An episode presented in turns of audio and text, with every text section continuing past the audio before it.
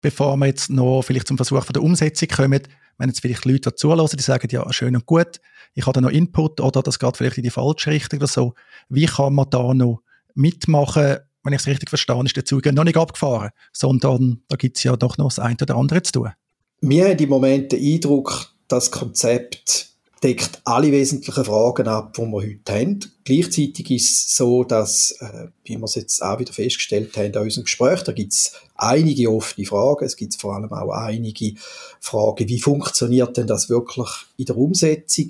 Wir wären das Datenschutzkonzept weiter bearbeiten. Das ist jetzt nicht so einfach in Stein gemeißelt und final. Und da sind wir natürlich sehr froh auch um Rückmeldungen, sehr froh auch um Leute, die da ein bisschen mitarbeiten dran. Da kann man sich bei uns direkt bei der digitalen Gesellschaft melden. Wir werden mit Sicherheit auch wieder Veranstaltungen haben, wo wir das auch wieder vorstellen und diskutieren mit den Leuten. Das dürfte ein künftiges Datenschutzfestival wiederum sein und absehbar wären wir das auch am Winterkongress von der digitalen Gesellschaft wieder aufs Tabet bringen. Dort wird es ein Slot zu dem Thema geben und auch dort ist Mitarbeit, sind Rückmeldungen selbstverständlich sehr willkommen. Ja, der erwähnte Winterkongress, ein jährlich stelle ich ein von der digitalen Gesellschaft, auch letztlich von der netzpolitischen Szene in der Schweiz, findet das nächste Mal am 1. und 2. März 2024 statt. Das mal im Casino Theater in Winterthur. Also dort vielleicht auch eine gute Möglichkeit, wäre jetzt nicht das Mail oder so schreiben, einmal den Figi oder andere von der DigiGes anzusprechen. Schauen wir doch jetzt noch auf die Umsetzung. Angekündigt ist ja eine Datenschutzinitiative. Also man will sich nicht damit begnügen, zu sagen, man hat jetzt ein schönes Konzept, das wird gelobt oder kritisiert, sondern man will die Bundesverfassung anpassen, um das Datenschutzkonzept dann doch auf dieser Ebene zu verankern. Das Initiativprojekt haben wir ja schon seit einiger Zeit. Am Anfang ist das Ganze ein bisschen simpler gewesen, die Formulierung. Jetzt, wo wir das Datenschutzkonzept haben, ist die Idee, dass wir eine Formulierung haben, wo wir eine neue Verfassungsbestimmung äh, verankern wo das ganz kurz widerspiegelt. Das ist natürlich längst nicht alles und drinnen nicht längst so detailliert, wie es im Konzept steht, wie wir es jetzt besprochen haben, wo man aber doch sieht, es geht um das äh, Konzept, man eben gegenüber einem jetzigen Verfassungsartikel, wo im Wesentlichen vor Missbrauch von Daten schützen vom Wortlaut her, das deutlich wollen, wollen ausdehnen. Jetzt, ich habe das einmal ja ursprünglich erlebt, glaube, der ursprüngliche Plan ist ja tatsächlich gewesen, dass man wirklich sehr einfach sagt, wir tun einfach rausstreichen aus der Bundesverfassung im Schutz der Privatsphäre. Jede Person hat Anspruch auf Schutz vor Missbrauch ihrer persönlichen Daten, auf den Schutz ihrer persönlichen Daten. Und eben, man sieht auch vom Konzept her, ist man deutlich darüber aus jetzt. Das muss sich natürlich auf so eine Initiative niederschlagen. Jetzt gibt es ja natürlich auch schon andere Aktivitäten, zum Beispiel auf kantonaler Ebene gibt es jetzt auch schon erfolgreiche Vorstöße für ein Recht auf digitale Unversehrtheit oder vergleichbar? In welchem Kontext steht denn das? Einerseits ist es so, dass wir natürlich mit all den Kräften, äh, wo, wo so Bemühungen unternehmen und zum Teil ja durchaus erfolgreich auf kantonaler Ebene, dass wir mit denen zusammen arbeiten, dass wir uns auch von denen inspirieren lassen und uns austauschen. Auch auf Bundesebene gibt es ja Bemühungen, das zu verankern. Und wenn es dort gelingt, beim Bund und oder bei den Kantonen das direkt umzusetzen, wäre man das natürlich auf jeden Fall unterstützen. Da kann man viel bereits auf Gesetzesebene machen, ohne dass es eine Verfassungsänderung unbedingt braucht. Gleichzeitig werden wir aber das Initiativprojekt äh, vorantreiben und das Initiativprojekt zusammen mit dem Datenschutzkonzept hat aus unserer Sicht auch den Vorteil, dass es eben recht umfassend das alles abdeckt und dann auch in einem Verfassungstext zum Ausdruck kommt, was es denn wirklich meint. Digitale Unversehrtheit, äh, das diskutiert man, das füllt man dann so mit Inhalt. Der Begriff allein sagt ja noch nicht furchtbar viel. Wir probieren da ein bisschen konkreter zu werden, ein bisschen mehr Pflöcke einzuschlagen. Und eben Pflöcke, wo, wo einem beispielsweise auch bei KI dienen oder bei sogenannter sekundärer Datennutzung in, in Datenräumen, wo man eben zum Teil dann darauf angewiesen ist, um die Zweckbindung äh, dann ein Stück weit können hinter sich lassen. Also da probieren wir wirklich das Ganze im Auge zu behalten und dort eine Lösung zu bieten. Wie siehst du denn die Schnittstelle von der Verfassung zum Gesetz? Heute krankt viele sich im Datenschutzrecht daran, Drachen, die man aus, dem, aus der Verfassung ableiten kann, dass die sich in dem, im Gesetz, im Datenschutzgesetz, aber in anderen Erlass wie nicht wiederfindet. Also gehen wir davon aus, jetzt irgendwann ist man da erfolgreich, hat eine erfolgreiche Datenschutzinitiative, die wird nach einem harten Abstimmungskampf wird die angenommen an der Urne. Aber nachher fängt ja dann wie erst die anstrengende Arbeit an, nicht? Das ist richtig.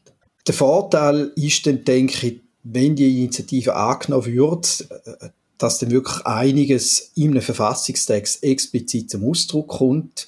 Und man dann ja schaut, dass haben die, die sie initiiert haben, eigentlich damit gemeint und, und da dabei sicher muss dann auch auf unser Datenschutzkonzept schauen. Nachher ist es dann aber tatsächlich die Frage, wie wird das im Gesetzgebungsprozess tatsächlich umgesetzt? Da würden wir natürlich wiederum dranbleiben. Einerseits als Initianten, die da schon dabei sind mit anderen zusammen.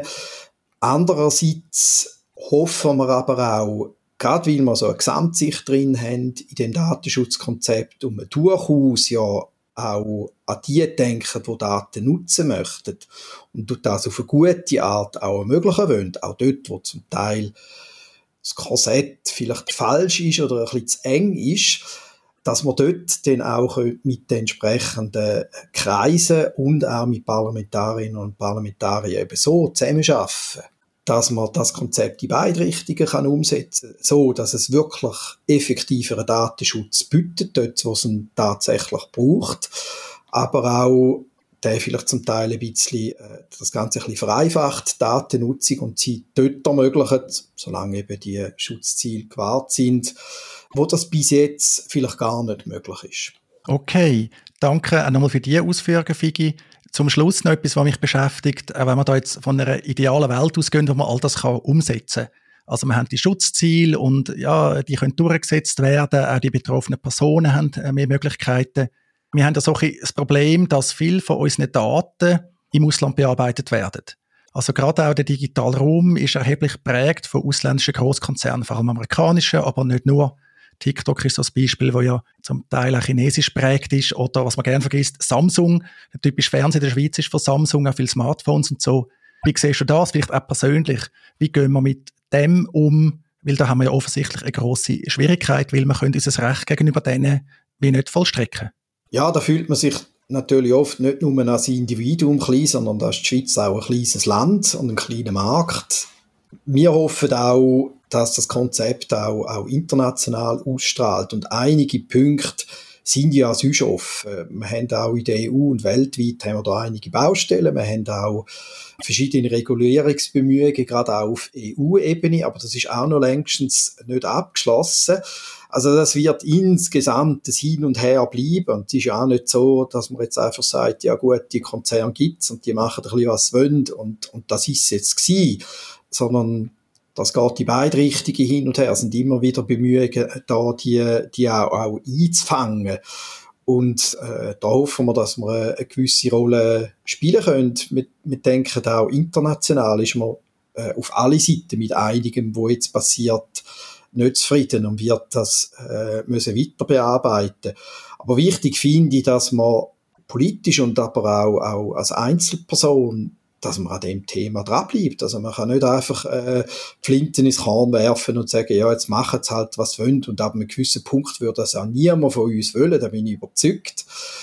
Von dort aus, das Thema wird uns erhalten bleiben und genauso wie ich persönlich schaue, wie ich mit dem umgehe und dass ich doch noch ein bisschen irgendetwas zu sagen habe, bemühe mich da auch politisch drum. Ja, wunderbar. Figi, ich schlage vor, wir kommen zum Schluss. Du hast ausführlich Auskunft gegeben, ausführlich Fragen beantwortet. Für mich persönlich zumindest sehr hilfreich gewesen, wo ich nicht vollständig drin bin. Für mich natürlich, äh, was sich für Datenschutzrecht interessiert, hilfreich, aber auch äh, für mein Engagement, mein weiteres Engagement für die digitale Gesellschaft. Figi, vielen Dank, dass du Zeit genommen hast. Danke dir.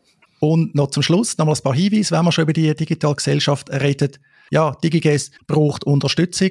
Sie lebt vom ehrenamtlichen Engagement äh, von Leuten wie Figi und mir aber eben auch von den Mitgliederbeiträgen, von Spenderinnen und Spendern. Also da gerne äh, mitmachen, einmal am Event vorbeischauen. Der schon erwähnte Winterkongress, 1. und 2. März 2024, ist eine gute Gelegenheit. Es kostet bescheiden Eintritt. Sollte also wirklich fast jeder können teilnehmen, der mitmachen will. Und wer jetzt noch mehr Lust hat auf Podcast, nicht nur von der Datenschutzplauderei, der findet den Netzpodcast von der digitalen Gesellschaft online. Dort geht es regelmäßig um all die Themen. Es wird sicher auch wieder um ein Datenschutzkonzept gehen. In voll kürzlich ist es auch um das gegangen. Also sicher ein Podcast, es sich auch lohnt, reinzuhören. In dem Sinn, macht's gut. Tschüss zusammen.